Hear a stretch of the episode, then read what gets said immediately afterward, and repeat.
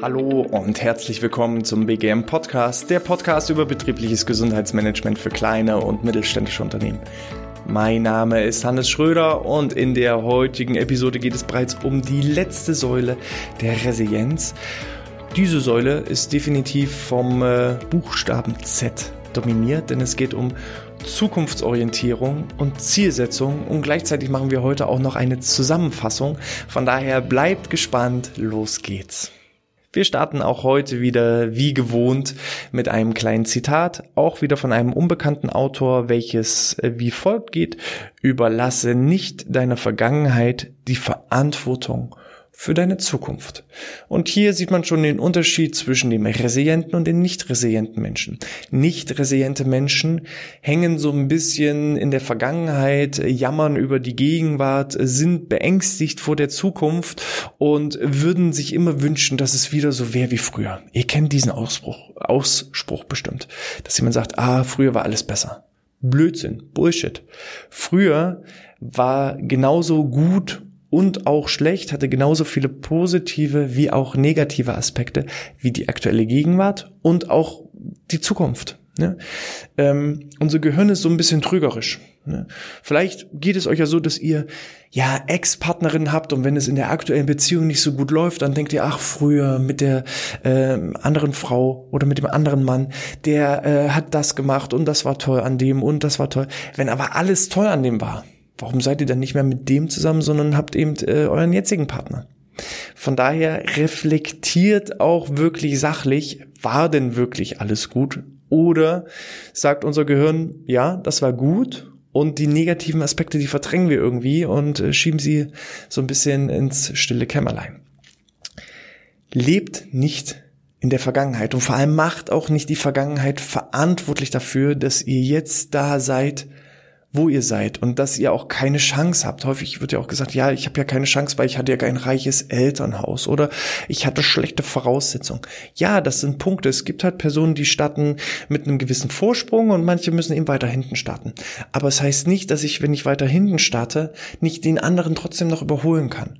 Ihr müsst die Verantwortung übernehmen. Und ihr merkt schon, ich gehe auch immer wieder auf verschiedenste Aspekte in den verschiedenen Säulen hier drauf ein, weil eine Säule im Resilienzkonzept greift auch in die andere rein.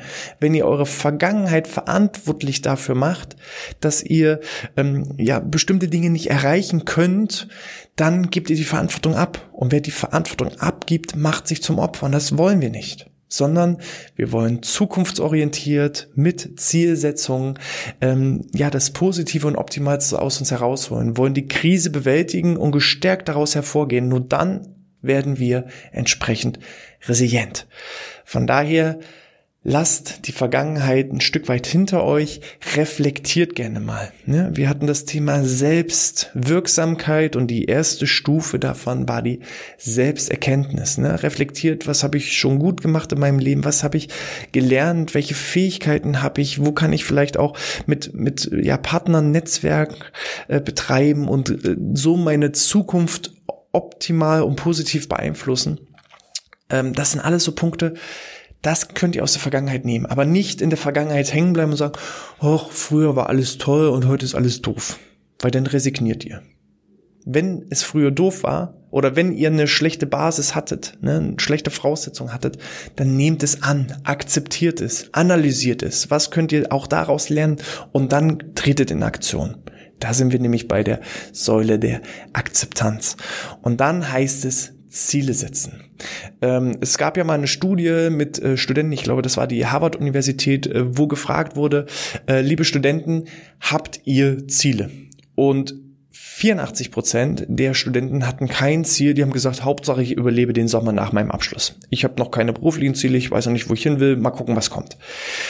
14 Prozent hatten Ziele, aber haben diese Ziele nicht aufgeschrieben. Und lediglich drei Prozent aller Studenten hatten Ziele und haben diese auch wirklich schriftlich fixiert.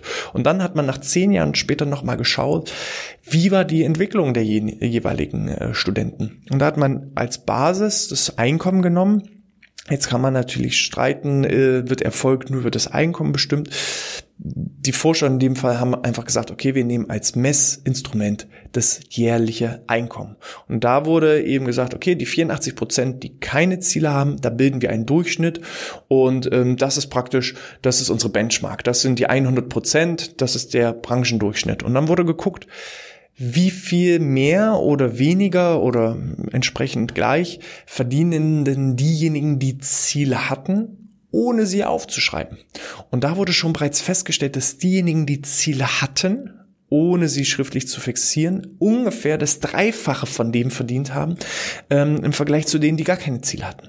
Und da seht ihr schon, mit Zielsetzung kommt man deutlich weiter voran. Und wenn ihr dann eure Ziele auch noch aufschreibt, dann kommt ihr nämlich richtig voran, denn äh, die drei Prozent, die entsprechend auch Ziele schriftlich fixiert haben, haben ungefähr das Zehnfache von denjenigen verdient, die gar keine Ziele hatten. Und es gibt bestimmte Dinge im Leben, da ist eine Zielsetzung völlig normal für uns. Dann, da denken wir gar nicht drüber nach. Oder setzt ihr euch einfach mal ins Auto und sagt, so, ich fahr jetzt mal los, mal gucken, wo ich ankomme. Mal schauen, wo mich der Weg lang führt. Nee, eigentlich nicht. Das mache ich vielleicht auf dem Motorrad, wenn ich eine schöne Motorradrundfahrt machen möchte. Aber jetzt, wenn ich von A nach B kommen möchte, dann gebe ich ein konkretes Ziel in meinem Navigationsgerät ein. Und dann ist es manchmal so, dass ich auf dem Weg eine Baustelle habe, dass ich einen Umweg fahren muss, ähm, dass ich vielleicht irgendwelche Straßensperrungen umfahren muss, dass ich vielleicht auch mal einen langen Weg oder einen besonders kurzen Weg oder dass ich mich in einer Sackgasse verrenne. Aber früher oder später, so ging es mir bisher zumindest mit dem Navigationsgerät, bin ich irgendwann angekommen. Ne? Ich stand auch mal am Stau, aber es ist kein Problem. Irgendwann komme ich an, weil ich genau weiß, ich bin jetzt bei A und B ist das Ziel und ich gebe das Ziel im Navigationsgerät ein. Und nichts anderes ist es, indem ihr schriftliche Ziele fixiert. Heutzutage gibt es ja glücklicherweise schon Sprachassistenten, dass man das äh, Ziel im Navigationsgerät einsprechen kann, aber vor zehn Jahren war das noch nicht möglich. Da musste man das Ziel im Navigationssystem schriftlich fixieren, sonst hatte man keine Chance. Wenn ich gesagt habe, so liebes Auto, ich will jetzt von Berlin nach München, ist nichts passiert. Hat mir das Navigationssystem nicht reagiert. Und so ist es eben auch mit unseren Gedanken. Wenn wir uns das nur denken, was ich gerne haben wollen würde, dann komme ich nicht zum Ziel, sondern ich muss es schriftlich fixieren. Dann ist es auch wirklich niedergeschrieben. Und dann habe ich auch ja eine konkrete Vorgabe und dann ist es wichtig bei Zielen. Ziele bestehen immer aus mindestens drei Elementen. Mindestens. Es gibt dann auch noch die smarte Zieleformel, da sind es sogar fünf Elemente. Ich spreche erstmal von dreien, weil drei lassen sich besser merken als fünf. Ein Ziel besteht immer aus einem Inhalt, einem Ausmaß und der Zeit. Wir hatten das ähm, im Bereich, als es um die Einführung des betrieblichen Gesundheitsmanagements äh, ging. Das ist eine der aller, allerersten Episoden, als wir die Ziele des betrieblichen Gesundheitsmanagements definiert haben. Ziele bestehen immer aus Inhalt, Ausmaß und Zeit.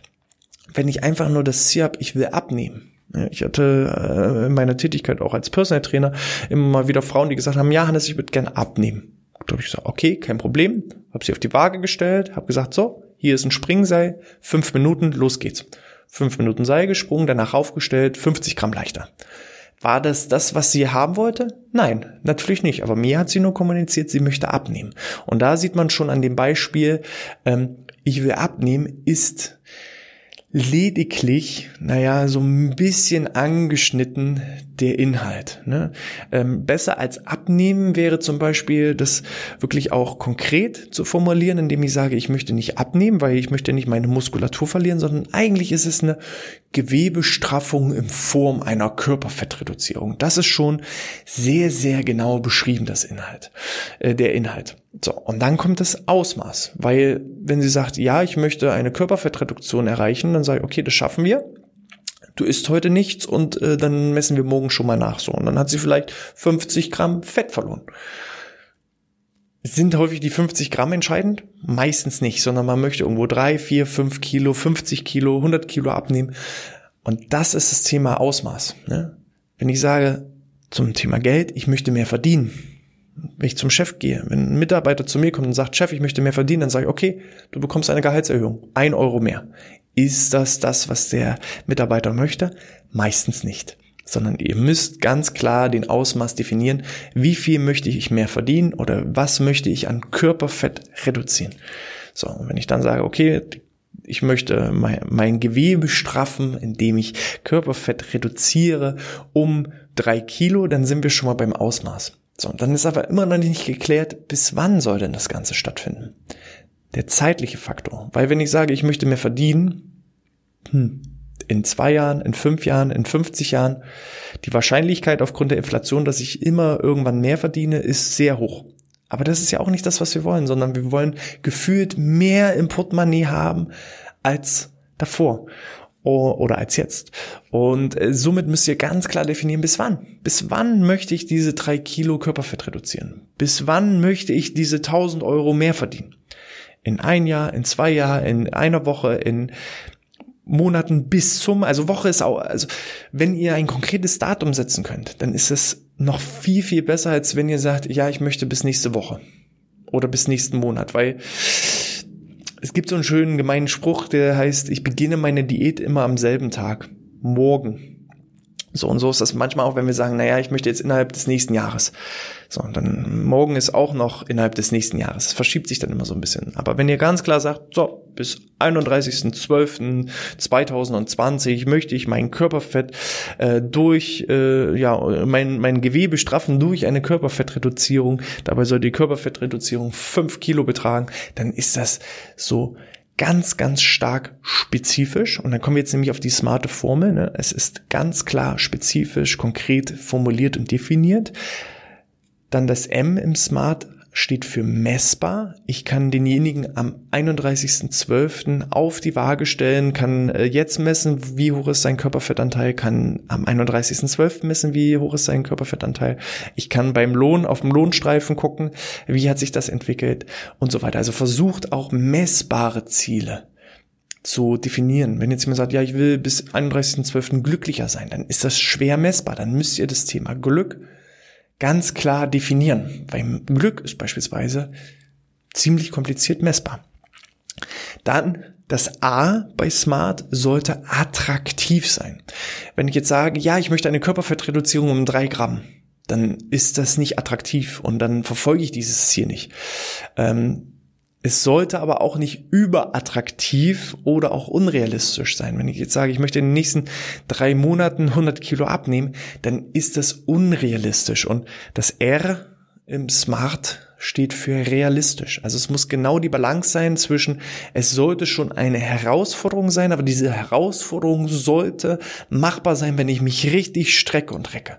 So, und dann ist es realistisch. Wenn es unrealistisch ist, dann, äh, ja, wenn ich jetzt Ziel habe, ich möchte in den nächsten zwei Wochen zum Mars fliegen, dann, dann sagt unser Gehirn, nee, ist nicht. Unser Unterbewusstsein sagt, ist nicht.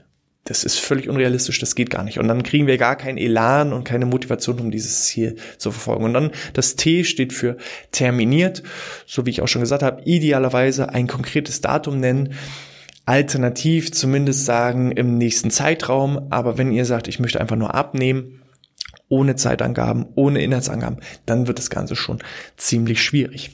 Ja, ihr merkt, Ziele sind wichtig nicht nur Ziele setzen, sondern auch die Ziele richtig setzen ist wichtig.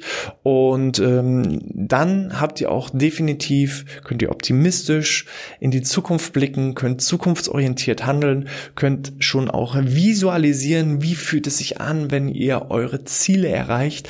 Und dann entwickelt ihr eine ganz, ganz starke Resilienz, werdet psychisch widerstandsfähig und das ist eben auch das Ziel für euch. Ich hoffe, dass ihr mit dieser Reihe, es waren jetzt insgesamt acht Episoden zum Thema Resilienz, dass ihr das ähm, auf euch persönlich übertragen könnt, auf eure Mitarbeiterinnen, Mitarbeiter, Kolleginnen und Kollegen, auf euer Unternehmen, weil auch als Unternehmen ist es wichtig, Ziele zu setzen große Konzerne, die sind dazu teilweise verpflichtet. Die müssen eine Budgetplanung machen, die müssen Leitbilder aufstellen, die müssen ja Quartalszahlen, die äh, prognostiziert werden. Das sind alles Ziele. je kleiner die Unternehmen werden und man irgendwie so in den Tag hineinarbeitet, umso seltener sind auch wirklich Ziele gesetzt. Aber es hat ja auch seine Gründe, dass äh, große Unternehmen auch überhaupt so groß geworden sind. Die sind das einfach von Natur aus oder von Anfang an gewohnt gewesen. Jedes, jeder Großkonzern hat mal klein angefangen.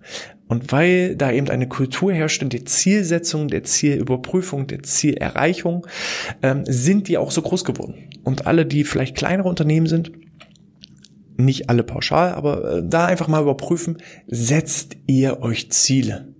Und wenn nicht, dann arbeitet jetzt daran.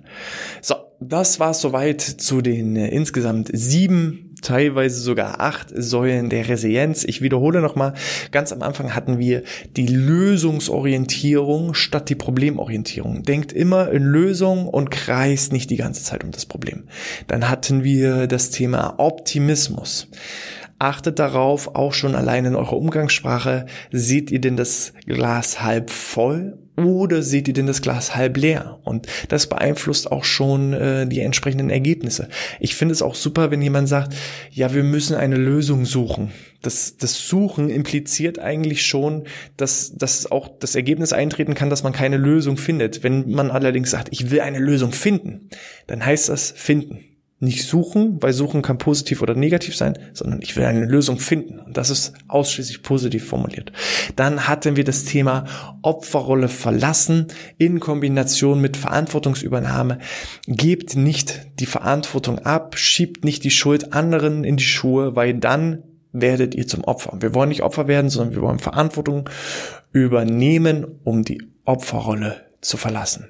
Dann hatten wir das Thema Selbstwirksamkeit, was aus den verschiedenen Bausteinen Selbsterkenntnis, Selbstvertrauen, Selbstsicherheit, ähm, Selbstliebe besteht. Und wenn diese Faktoren natürlich auch alle ähm, entsprechend gewährleistet sind, dann erziele ich auch eine gewisse Wirksamkeit und das ist die sogenannte Selbstwirksamkeit.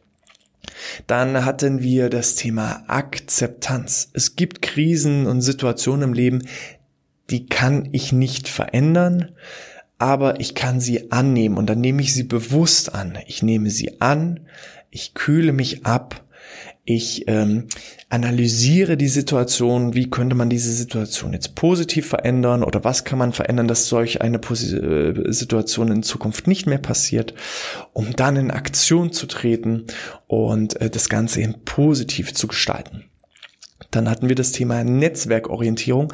Ich wollte euch in der vergangenen Episode ähm, eigentlich noch eine, eine richtig, richtig coole Übung vorstellen, auch für den betrieblichen Kontext. Habe ich damals vergessen, deswegen hole ich das jetzt noch nach, ähm, um einfach auch nochmal zu unterstreichen, wie wichtig die Netzwerkorientierung ist. Ähm, ich hatte ein Unternehmen, die mit einer hohen Fluktuation zu kämpfen hatten. Und äh, bei der Analyse kam heraus, dass die alteingesessenen Hasen ähm, eine sehr, sehr niedrige Fluktuation haben und lediglich die neuen Mitarbeiter, die ins Unternehmen kommen, auch sehr, sehr schnell das Unternehmen wieder verlassen. Es äh, handelte sich hier wirklich um ein Unternehmen mit 250, 300 Mitarbeitern.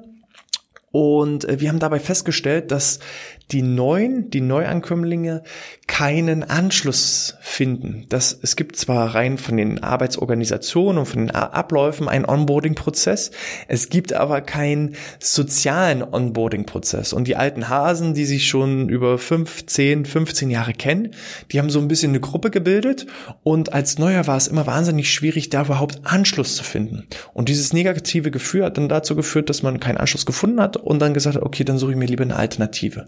Und wir konnten die Fluktuation in diesem Unternehmen positiv beeinflussen, indem eine einzige zehnminütige Übung einmal monatlich durchgeführt wird. Und diese Übung nennt sich Speed Dating. Wir haben dazu zwei Reihen gebildet, eine rechts, eine links. Gegenüber standen sich immer zwei Personen. Und die Personen hatten die Aufgabe, drei Gemeinsamkeiten zu finden, die sie noch nicht voneinander wussten und wie ihr vielleicht selber aus der Erfahrung heraus kennt, Gemeinsamkeiten verbinden. So, und dann standen jetzt da, ich sag mal, 100, war eine riesige Reihe, 100 Leute, auf der anderen Seite auch nochmal 100 Leute, jeweils einer ähm, schaut den anderen an und dann hat man eine Minute Zeit gehabt, um drei Gemeinsamkeiten zu finden. Und dieses gemeinsame Stresserleben, oh Gott, wir müssen jetzt drei Gemeinsamkeiten finden, äh, hat äh, natürlich einen gewissen Spaßfaktor und man weiß dann auch, ähm, was, für was interessiert sich der andere? Liest er Bücher? Liest er vielleicht dieselben Bücher? Ist er Fan von derselben Fußballmannschaft? Macht er vielleicht den gleichen Sport wie ich? Hat er auch Kinder? Und dann wurde das äh, zehn Durchgänge gemacht, dass ich immer zehn Personen kennengelernt habe, mit denen mich ausgetauscht habe. Und ähm, so haben die Neuankömmlinge Anschluss gefunden. Weil wenn man sich dann bei der Kaffeemaschine oder in der Teeküche äh, trifft, dann kann man sagen, ach Mensch, warst du denn auch äh, die Woche schon beim Sport? Oder hast du gestern das Spiel gesehen und ach, haben die toll gespielt? Oder Mensch, äh, wie geht's denn den Kindern? Und dadurch hat man sofort ein Gefühl der Verbundenheit. Und da seht ihr Netzwerk. Untereinander Netzwerken, austauschen, ähm, Gefühle miteinander teilen und dann fällt es auch nicht schwer, den Anschluss zu finden. Und das ist so als kleiner Hinweis, gerade in größeren Unternehmen, wenn ihr neue Leute habt, denkt nicht nur an die Arbeitsprozesse im Onboarding-Prozess, sondern versucht auch vielleicht die Sozi das soziale Onboarding mit einzubeziehen. So, und nach der Netzwerkorientierung sind wir bei der Zukunfts- und Zielorientierung angekommen. Da habt ihr die Inhalt, Inhalte von mir gerade eben erst vermittelt bekommen. Ähm, setzt euch Ziele, das ist so der Appell und die Zusammenfassung der heutigen Episode. Falls ihr zum Thema Resilienz Fragen habt, dann stehe ich euch da jederzeit offen. Schreibt mir eine E-Mail an info@outness.de. Vernetzt euch gerne auf Xing, LinkedIn, Facebook mit mir oder ähm, auf YouTube könnt ihr einen Kommentar schreiben, abonniert den Kanal, gebt auch gerne mal einen Daumen nach oben, bleibt gesund und sportfrei.